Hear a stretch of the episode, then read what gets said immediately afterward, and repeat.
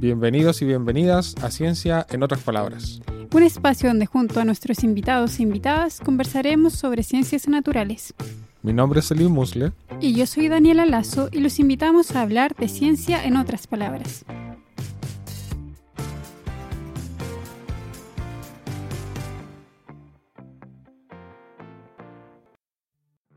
Bienvenidas y bienvenidos a un nuevo episodio de Ciencia en otras palabras. El día de hoy estaremos conversando sobre unas plantas muy particulares que son las cactáceas, los cactus, con el doctor Pablo Guerrero, académico del Departamento de Botánica de la Universidad de Concepción. Hola Pablo, ¿cómo estás? Hola Daniela, muy bien. ¿Y tú? Hola Celine, ¿cómo estás? Bien, gracias. Hola, sí, todo bien por acá. Una mañana un poco fría, pero, pero bien. Día de la mañana. Pero para empezar, yo quería partir con una pregunta imaginaria de que estábamos, por ejemplo, en el norte, quizá en el desierto, y vamos transitando, caminando en, algunas partes del desierto y nos encontramos con una planta. ¿Cómo podemos saber si esa planta que nos encontramos es un cactus o es otra, otro tipo de planta? Bueno, eso es una buena pregunta. No siempre va a ser tan obvio. En Chile, en general, los cactus que tenemos son con muy forma de cactus, ¿no? Con, una forma globosa, con el tallo bien engrosado. En ese sentido queda bastante claro es difícil confundirse de un cactus con otra planta en Chile, creo yo, si uno ve las plantas y cactus nativos de nuestro país. Pero hay otros lugares, ¿cierto?, en que no pareciera ser tan clara esa diferenciación. Eh, hay otros países, ¿cierto?, de zonas tropicales en que los cactus son árboles, árboles con hojas. Y en ese sentido puede ser bastante confuso. O lugares de África en que uno ve otro tipo de plantas y se ven como cactus gorditos, eh, con alta acumulación de agua, con espinas, y, eso puede ser bastante confuso, ¿no? Y, tal vez no solo yendo al norte, pero yendo a una feria artesanal, venta de cactus, y tienen, no sé, siete familias de plantas distintas, y, y todas se ven más o menos similar, ¿cierto? Si es que uno lo ve a la rápida. La característica principal de la familia, ya porque los cactus son una familia botánica, ¿cierto? La familia Cactaceae, es la presencia de lo que se conocen como areolas, ¿ya?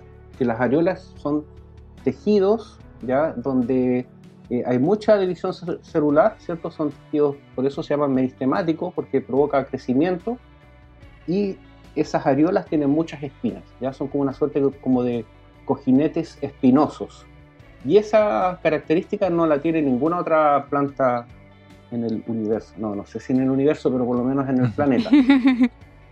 Entonces esa es una característica súper llamativa. Lo otro que podríamos mirar, ¿ya? Eh, y los invito a hacerlo, es las flores de los cactus.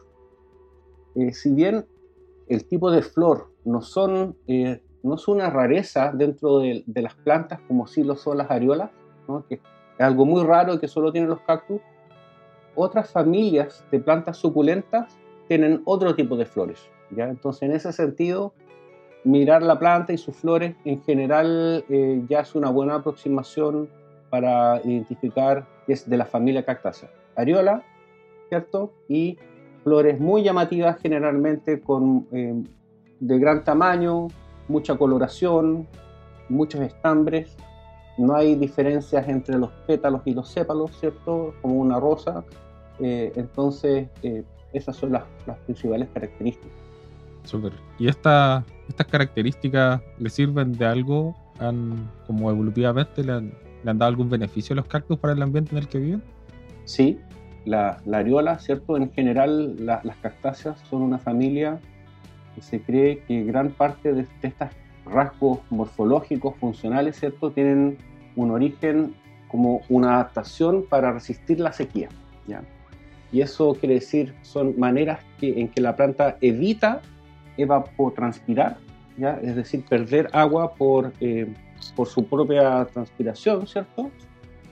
Y también tiene una alta capacidad de almacenar agua en sus tejidos, ¿no? Entonces, son plantas que tienen estas areolas que evitan una pérdida excesiva de agua y además eh, almacenan mucha agua, ¿no? Y ese almacenaje las convierte finalmente en plantas suculentas. Ahora, la areola sí es algo exclusivo de los cactus, pero tener esta capacidad de almacenar agua eh, no es exclusiva de las cactáceas y hay muchas otras familias de plantas, ¿cierto?, eh, que también tienen esa capacidad de almacenar agua, ya sea en sus raíces, en su tallo o en sus hojas. ¿ya? Entonces, es una característica que podemos denominar como convergente. Entonces, hay un hábitat, ¿cierto? un bioma que posee déficit hídrico, una escasez hídrica, y no solo las cactáceas han sido capaces de evolucionar estrategias para poder vivir en esa condición, sino que otras plantas también, ¿no? Porque hay que pensar que no solo hay desiertos en América, hay desiertos prácticamente en todos los continentes, ¿cierto? Entonces, no todos los continentes van a tener cactus, al menos eh, nativos de ahí. Entonces, otros lugares donde no han habido cactus nativos, las plantas que viven eh, eh, asociados a estos desiertos también han logrado tener características de resistencia. Y recién nos comentabas que no en todos los desiertos del mundo hay cactus. ¿Nos podrías comentar un poco más sobre el origen de esta familia? ¿De dónde son originarios? El origen de la familia se remonta, ¿cierto?, hace muchos millones de años atrás, incluso antes que existieran el desierto de Atacama como lo conocemos.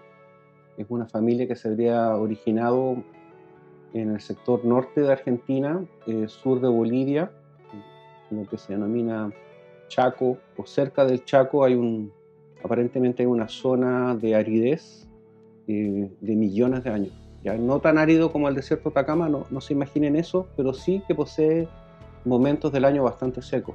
¿ya? Y eh, se cree, y ya está, hay bastante consenso a nivel internacional, de que esa zona habría sido el origen de la familia luego del, ¿cierto? del rompimiento y de Gondwana. Y durante muchos millones de años esta familia habría estado restringida a esa zona, ¿ya? y sin sufrir mayor aumento en el número de especies.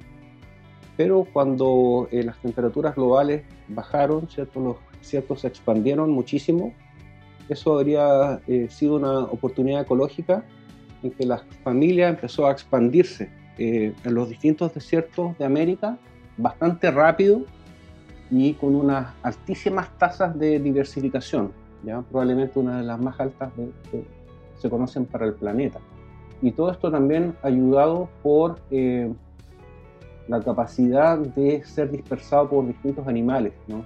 animales tanto diría vertebrados, ¿cierto? vertebrados tipo ave o mamíferos, que se alimentan de los frutos y esto habría llevado que rápidamente se expandieran eh, la familia hacia el norte, ¿cierto? hacia América Central, ¿cierto? y llegando incluso hasta Canadá, hasta el sur de Canadá.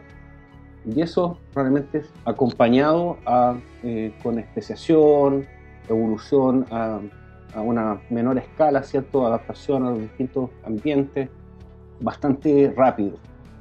Ahora, hay una especie que se llama Ipsalis bacata, que se cree que se expandió a África y a Ceilán, por allá en India, probablemente asociado al tráfico de esclavos.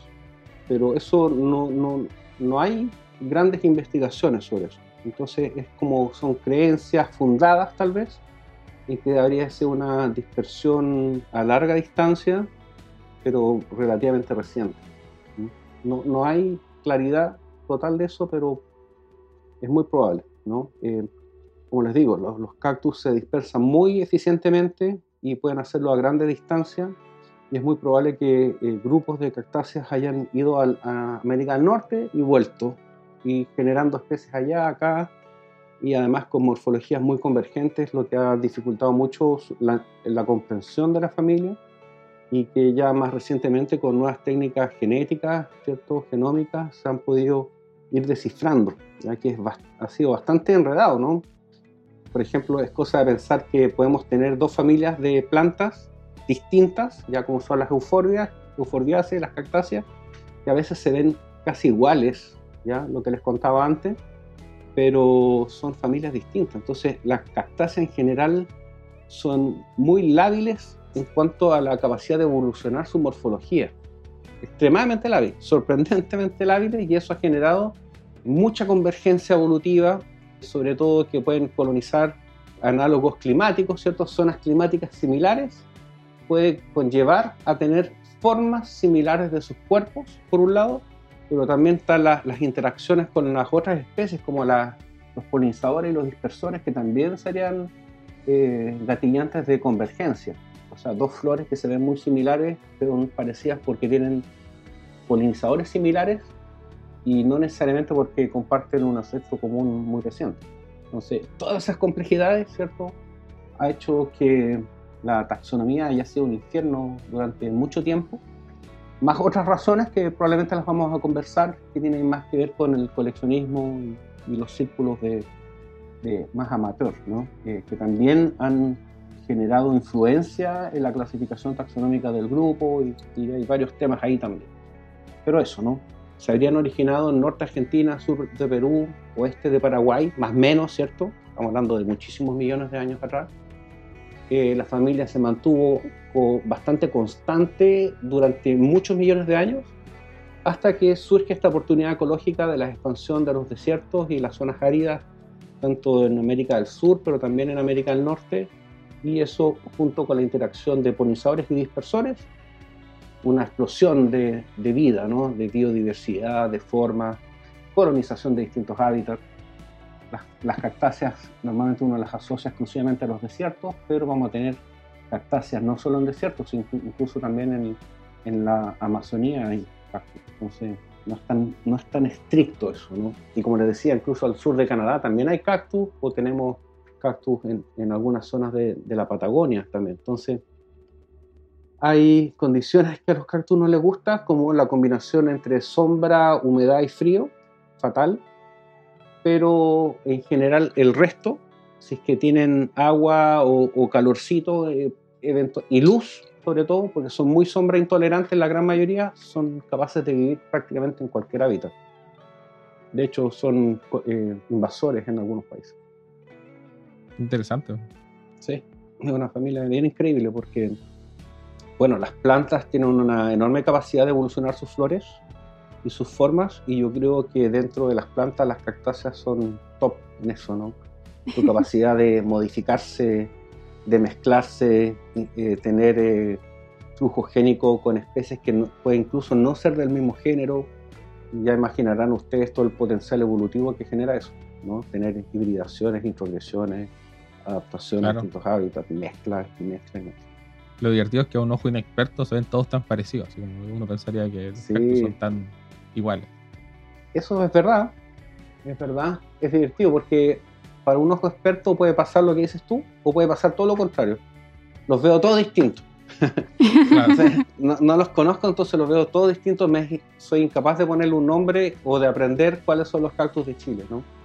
Pero son cosas que efectivamente ocurren y, y hay maneras, ¿cierto? Y eso no solamente tiene que ver con esta complejidad biológica de la familia, sino también porque eh, no tenemos una historia, ¿cierto? Para aprender también sobre nuestra propia historia natural, ¿no? Porque tal vez no, no los vamos a denominar Eriocice rodentofila de la, de la tribu no toca, del Eriocice, ¿cierto? No tocacté, de la subfamilia tanta, pero bastaría con tal vez decirle con un nombre común y ya hay una, eh, se genera este vínculo entre la persona y la planta. ¿no? no necesariamente saber todo, la cosa técnica sobre la clasificación taxonómica. Pero incluso lo más, esta aproximación de poder llamarlo, qué sé yo, quisquito rosado, incluso eso se ha perdido, algo tan básico como eso. En general, el chileno de Chile Central, eh, si le piden nombrar un cactus, va a decir cactus, cactus o quisco. Y, y, eso es como el conocimiento en general. Oye, ¿y será porque estos, estos cactus tuvieron alguna historia o algo, alguna relación más cercana quizás con los pueblos originarios que vivían en el norte? ¿Puede ser que eso existió o, en realidad no, no, hay tanta relación como para que, digamos, hubiésemos heredado un poquito más del conocimiento de esas plantas? Yo estoy completamente convencido de que los pueblos originarios tuvieron una relación mucho más estrecha con las cactáceas de lo que tenemos nosotros ahora con nuestra cultura occidental. Hay que pensar que los las personas llegamos mucho después de que existieran las cactáceas. Millones de años después, las cactáceas ya estaban hace millones de años en Sudamérica cuando los seres humanos llegamos. Entonces, toda la experiencia eh, de vida, ¿cierto?, de los pueblos originarios se basó pues, en las zonas de cactus, obviamente, eh, en un entorno rodeado de cactus.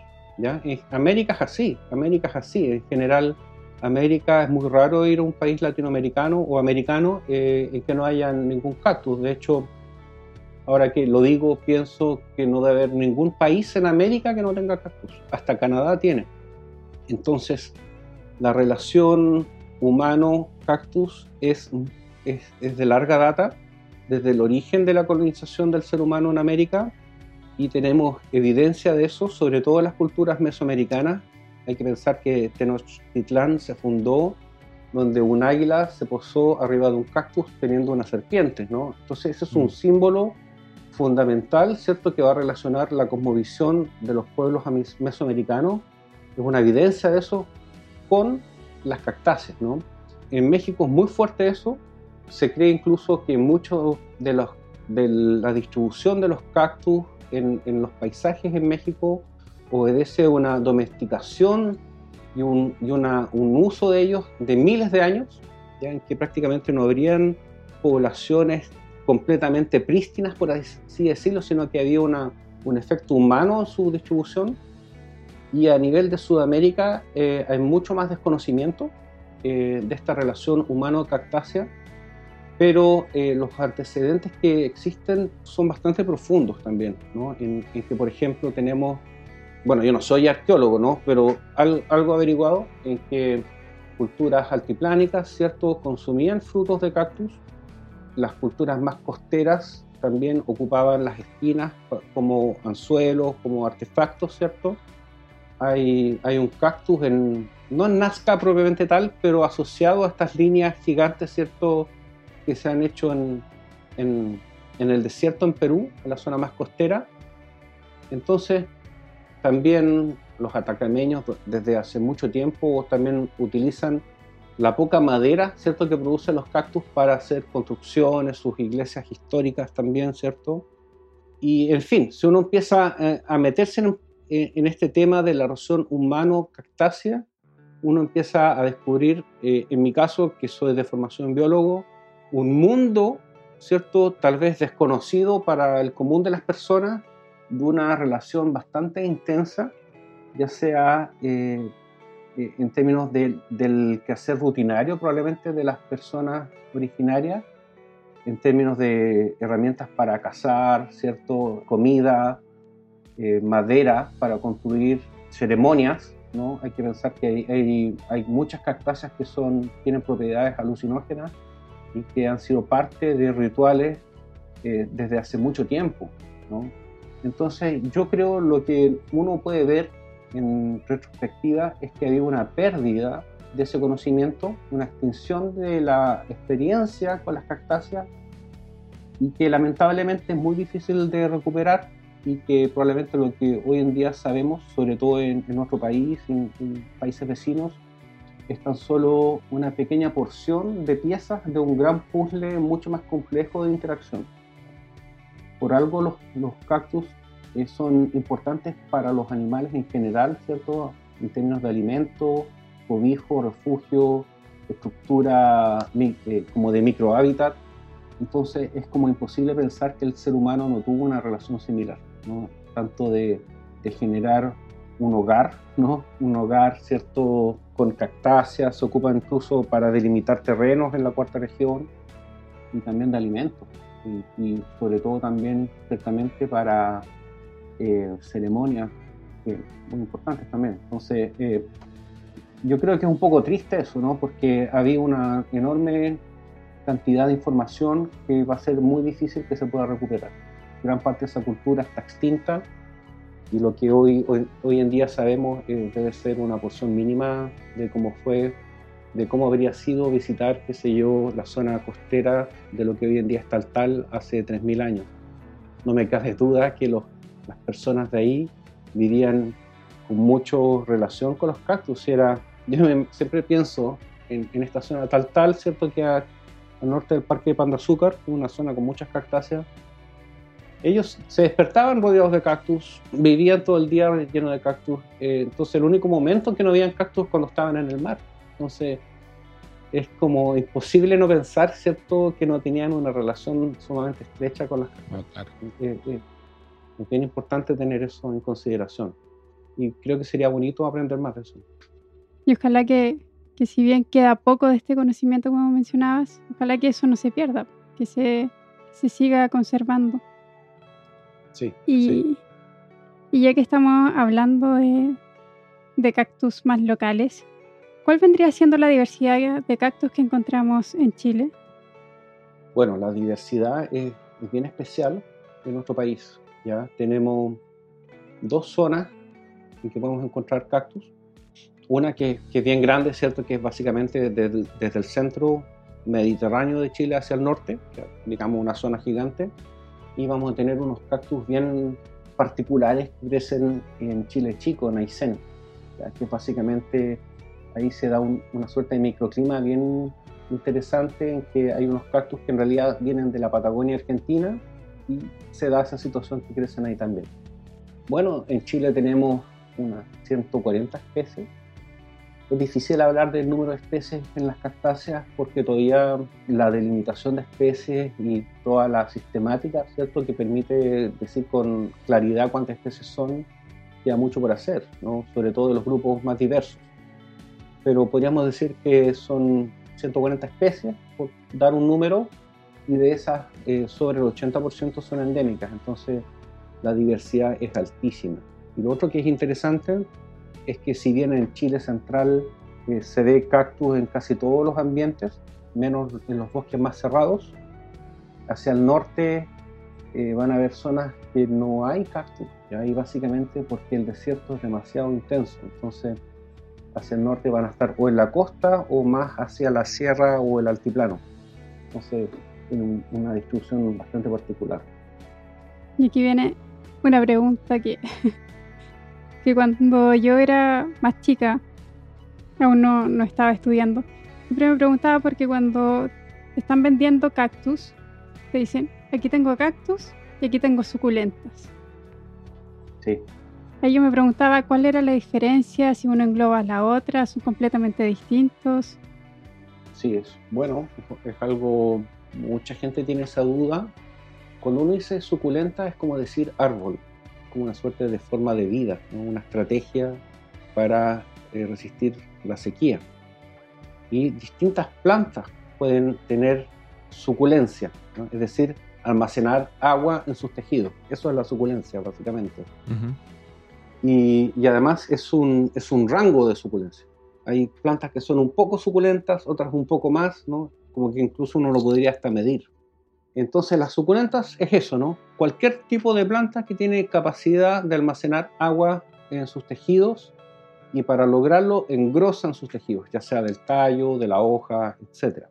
Mientras que las, las cactáceas son una familia y tienen las, las, características que ya mencionamos, la areola, flores llamativas, etc. Entonces, esa es como la principal diferencia. Claro, esta estrategia no es exclusiva de los cactus tampoco, ni los separa de otro grupo, sino... Es... Exacto, es convergente. Claro. Y lo interesante es que en general la suculencia está asociado a ciertas características fisiológicas, en que las plantas suculentas en general tienen otro tipo de fotosíntesis incluso, ¿no? Entonces no solo está la capacidad de almacenar agua, sino que tienen una fotosíntesis distinta que también evita la pérdida excesiva de agua. Un tipo de fotosíntesis que está dividida en dos etapas, la, la de día y la de noche. Entonces, eh, en ese caso, la, las plantas solo van a abrir sus estomas, que son como poros que tienen en sus tejidos, en la noche. Porque si lo hacen durante el día, cuando hace más calor, van a perder mucho más agua. Entonces, es bien, bien interesante eso. Es que suculencia en general está asociado a todo tipo de fotosíntesis también. Entonces, bastante potente, ¿no? En términos como estrategia para poder vivir en un ambiente con déficit de agua. Claro. Y sobre, sobre estos mismos especies que viven en estos ambientes que son bastante exigentes, ¿qué tal es su estado de conservación actualmente? O por lo menos lo que es Chile. Eh, en general. En general, sí, partamos en general. En general, la familia no está en un buen estado de conservación. Es una familia en que cerca de un tercio de las especies están en algún grado alto de amenaza. lo que es bastante. Un tercio para una familia de más de 1.500 especies, ¿cierto? Quiere decir que son por lo menos 500 especies con riesgo alto de extinguirse. Eso es bastante, es, más, es mucho más que, por ejemplo, del, del riesgo de extinción que tienen las aves. Y en nuestro país todo apunta a que esa situación es mucho peor. ¿ya? Si es que uno viera el proceso de clasificación de especies del Ministerio de Medio Ambiente, uno encontraría que más del 50% de las especies chilenas están en alguna categoría de amenaza, lo que eh, es dramático, ¿no? es dramático y probablemente incluso yo diría que eso es una subestimación de la real amenaza. Hay que pensar que en general los estados de amenaza se evalúan y son una foto del momento de cuándo se hicieron esas categorizaciones y las últimas que se hicieron eh, han sido, fueron hace más de 10 años y obviamente hay mucha certeza de que las amenazas no solo no han disminuido, sino que han aumentado y por lo tanto eh, lo más probable es que estén en una situación peor. ¿ya?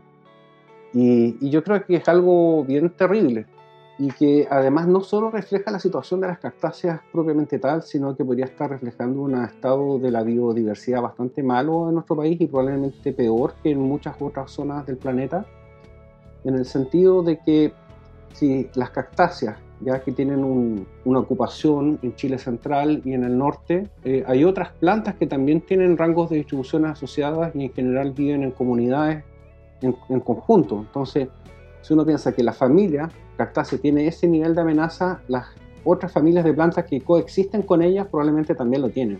Entonces, es el reflejo, en el fondo, de los estados de las formaciones xerofíticas, es decir, de las formaciones vegetacionales que viven en estos lugares de sequía. Entonces, es un tema re complicado, la verdad. No es para nada bueno. Claro. Y en ese contexto, ¿Qué se está haciendo o qué se puede hacer para mejorar el estado de conservación de los cactus? ¿Hay algún plan, algo que se esté llevando a cabo actualmente? Algo así como un plan nacional no, no existe para la familia. En general los esfuerzos van más que nada por, el, por las áreas protegidas que ya existen. Hay algunas iniciativas de gobiernos regionales también que no están enfocadas a cactáceas, pero sí a zonas de alta diversidad de cactus. Hay proyectos que buscan un poco su conservación pero yo creo lo que hay que avanzar muchísimo es en el, primero en el conocimiento de ellas, ¿no? En dónde están, cuáles son, cuál es su distribución, generar claridad sobre las amenazas directas en cada uno de los grupos, cómo están los polinizadores de los cactus, están sufriendo limitación por polen, ese tipo de, de características como conocimiento. Segundo, eh, hay que eh, hacer que mm, nuestros ciudadanos valoricen y valoren el patrimonio natural en ese sentido, ¿ya? es decir, que haya un valor, sobre todo de la gente que vive en, hábitats de cactus, que conozcan sus cactus y que le entreguen un valor. Muchas veces se piensa que la naturaleza es infinita y que uno puede sacar, sacar, sacar y nunca se va a acabar. Eso no es así. Y, y en términos más concretos hay muchas cosas que regular, ¿ya? muchas cosas que regular. Básicamente controlar el crecimiento inmobiliario, sobre todo en las zonas costeras. Hay muchas tomas que afectan severamente hábitats de alta diversidad. Hay temas relacionados con, con medidas de mitigación de impacto en actividades económicas que no, no, no, se están llevando a cabo de la mejor manera. En general, creo yo que hay una visión bastante simple respecto a, a la aproximación, por ejemplo, al rescate de los cactus, que sé yo, va a haber una destrucción del hábitat porque va a haber un tendido eléctrico se sacan los cactus y se ponen en otro lado, pero esa acción no es con un estándar científico, entonces tiene mal monitoreo, en general tiene muchos problemas. Y bueno, y hay otras amenazas, ¿cierto?, que también son bastante graves, como la del tráfico de especies, que es bastante grave, sobre todo en algunos grupos de cactus. Entonces, mucho que hacer. Claro, y es triste el estado de conservación en los que están los cactus y que exista este tráfico ilegal. De hecho, bueno, igual estaban en las noticias la operación Atacama, donde había un italiano que había sacado más de mil cactus de la especie copiapó, si no me equivoco, y se la había mandado como por correo a Grecia y después los vendía en Asia súper caros, como un cactus mm. podía costar un millón y medio de pesos. Sí, puede llegar a eso. Y claro, después se hacen de, decomisos de, de esos cactus, pero ¿Cómo podemos evitar este tráfico ilegal? ¿Y qué se hace luego cuando se repatrian, digamos, estos cactus? ¿Qué pasa con ellos? Sí, bueno, primero decir que hay distintos tipos en, que los cactus son robados de la naturaleza. Uno es el que mencionas tú, que es como el más profesional, por así decirlo, pero también es muy común el robo de cactus hormiga, por así decirlo, que es más relacionado y ejecutado por chilenos, sobre todo que están de vacaciones en el desierto y mira qué lindo el cactus, quedémoslo como souvenir a la casa. Es un poco eso. es bastante intenso, probablemente este año afortunadamente no tanto por mm. todas las medidas restrictivas de, de viaje, pero en general yo creo que es una actividad que es muy intensa, sobre todo en zonas de alta diversidad de cactáceas, Parque Nacional Pan de Azúcar y zonas aledañas, por decir algunas. Lo otro también que hay que considerar que esto no siempre ocurre en las zonas silvestres protegidas, porque también hay una visión de la autoridad que busca proteger, qué sé yo, el Parque Nacional, que obviamente está bien, pero mucho de este tráfico ocurre fuera del Parque Nacional y que de alguna manera el Estado no, no es tan cauteloso o tan proactivo en evitarlo. ¿Y qué hacer para evitar esto? Hay tantas medidas que se pueden hacer y que se debieran implementar. Lo primero es el convenio CITES, que es la Convención Internacional de Tráfico de Especies, se implemente de buena manera. Es una convención que Chile firmó hace muchísimo tiempo, en el año 74, pero que la ley CITES tiene menos de 10 años. Entonces, imagínense, desde que se crea un, se ratifica un convenio hasta que se crea como la ley asociada, pasó muchísimo tiempo, entonces básicamente estamos en pañales en, ese sentido, sobre todo para las plantas, ¿ya? porque hay un fenómeno que en general se, se llama ceguera hacia las plantas, que eh, en general hay, hay menos fondos, menos acciones de conservación hacia las plantas que hacia los animales. Y el caso de CITES es algo bastante claro, ¿no? en que uno piensa en, este tipo de convenios y uno piensa en rinocerontes, en marfil, pero uno nunca va a pensar en orquídeas, en cícadas, en cactáceas. ¿no? Entonces, todos tenemos ese sesgo de alguna manera que contribuye a que finalmente las medidas de, para evitar el tráfico no sean lo suficientemente intensas, ¿no? que es como debería hacerse. Entonces, hay tantas cosas que hacer desde el tema más administrativo, qué sé yo, CITES obliga al país a tener una autoridad administrativa y una autoridad científica, pero para las plantas de este tipo no maderables no tenemos autoridad científica hasta el día de hoy. Entonces, si no hay autoridad científica, que obviamente eso eh, afecta el cumplimiento de la norma, obvio. Tampoco tenemos personal entrenado en aduana, en que imposible que un inspector de aduana pueda decir si es un copiapoa o, o alguna otra especie Tampoco hay un control intenso en las zonas de alta diversidad. Y bueno, tú mencionas Operación Atacama y esa operación finalmente refleja todo lo que estoy mencionando, la dificultad de, fiscalizar, un poco la, la, desesperación de qué hacer cuando ocurre algo así, porque es como el primer caso, incluso yo diría en el mundo, en que se comienza una cifra concentrada en uno o dos viveros, ¿cierto? Y que finalmente se repartían. Es algo único en el mundo. Entonces, hay bastante que hacer, ¿no? Desde todo ámbito, desde el punto de vista administrativo legal, desde el punto de vista de formación, de fiscalización, y, y que ustedes saben que el Ministerio de Agricultura básicamente es un ministerio en que está controlado por o agrónomos o ingenieros forestales, dependiendo de la unidad. Entonces no hay tampoco comprensión real sobre las ¿no? En general, ellos tienen formación para árboles, pero no la diversidad de los cactus, ¿no? Entonces, ocurre mucho que se mencionan como que las copiapoas son una especie, cuando en realidad son más de 30, y en el fondo el desconocimiento finalmente lleva a sobresimplificar el problema, ¿no? Claro. Entonces, hay mucho que hacer, eh, realmente, desde lo más práctico hasta aspectos mucho más políticos incluso, porque a nivel político, uno esperaría, como es una convención internacional, que nuestro país tenga una relación y una proactividad con los países limítrofes también, ¿no? Perú, Bolivia, Argentina, que compartimos una alta diversidad de cactus y podrían ser fuente para que las plantas puedan ser eh, traficadas. De hecho, en, Chacayuta fueron encontrados más de 200 individuos de copiapoa también, lo que está indicando con mucha claridad que podría ser una, una puerta de salida para las Entonces, realmente es mucho lo que, hay que hacer.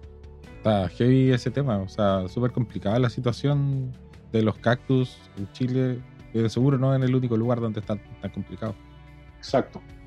No te agradecemos mucho, Pablo, por todo lo que nos has contado de los cactus directamente, de estas generalidades. Pero ahora quisiéramos hacerte una pregunta más, más, más a ti, personal, que es sobre las investigaciones que has estado realizando últimamente. Si nos quieres contar un poco en qué te mueves y si la gente quiere saber más de en qué trabaja Pablo Guerrero, si lo pudieras contar un poquito. Bueno, la investigación que hago en general, ¿cierto? Es principalmente en este grupo regalón que tengo, que son las cactáceas, y que yo creo que uno podría estar varias vidas estudiándola. Y básicamente eh, tiene que ver con la, integrar la ecología y la evolución para dar respuestas sobre mecanismos de origen y de mantención de los grupos biológicos, en este caso cactus, ¿no? Y ojalá utilizar esa información para apoyar medidas de conservación. Justamente, como les mencionaba antes, la conservación es, es mucho más que generar un listado de especies amenazadas, es algo mucho más profundo y complejo.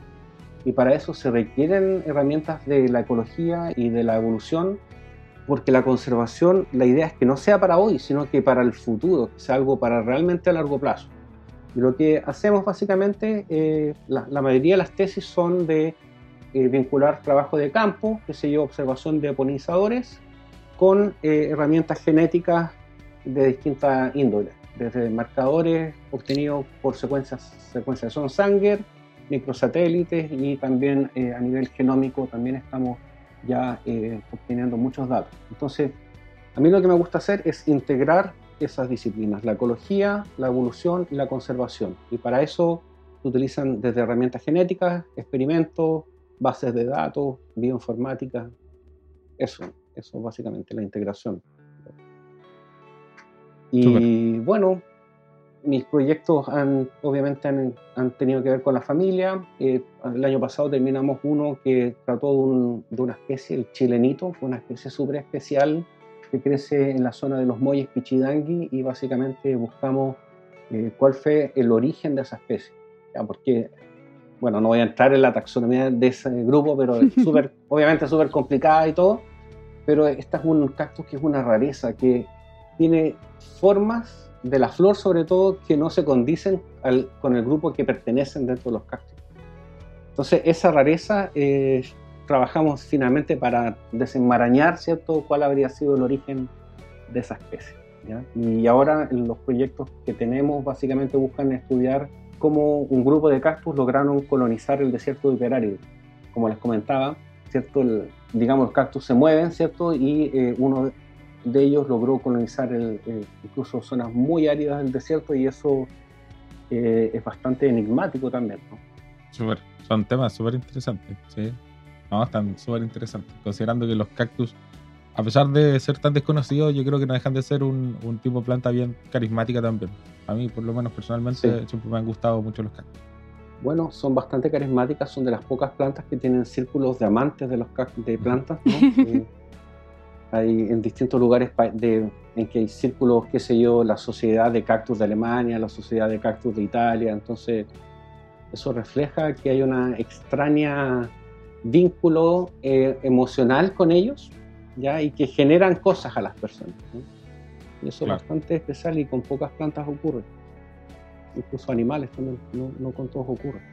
Y eso es para bien y para mal. por un lado es bueno porque a la gente les gusta, pero por otro lado hay ciertos incentivos perversos que generan daño y, bastante daño. Coleccionismo sobre todo. El coleccionismo especializado lamentablemente se va a las especies más raras y amenazadas. ¿no? Entonces no van a venir de, qué sé yo, de Europa a, recolectar el quisco que crece en todo Chile central, sino que van a ir a la especie más rara que crece en una quebrada, en un punto en el desierto de Atacama. Entonces ese es un peligro bastante grande. Sí. Y bueno, ya vamos llegando al final del programa. Muchas gracias Pablo por estar hoy con nosotros para hablarnos sobre las cactáceas, qué son, su historia la diversidad que hay en Chile, hablarnos sobre la conservación de esta especie y también la parte mala, ¿verdad?, del, del tráfico Y así hacer igual un llamado de atención a todas las personas que nos están escuchando a interesarse más por esta especie, ya que, como dice el dicho, conocer para conservar, el tener mayor conocimiento, mayor interés puede hacer alguna acción por la conservación de, estas cactáceas. Y a tener ojo igual ahí con, los cactus que vayan comprando para que no sean verdad estas especies que están súper amenazadas y a ser más, más cuidadosos. Muchas gracias Pablo nuevamente y gracias a todas las personas que nos están escuchando y nos vemos en una próxima oportunidad para seguir conversando de ciencia en otras palabras. Gracias a ustedes. Y recuerden que desde ahora tienen una nueva forma de apoyarnos, que es a través de nuestro coffee. Así que los invitamos a que pasen a darse una vuelta por ahí. Chao, chao. Chao, chao. Chao.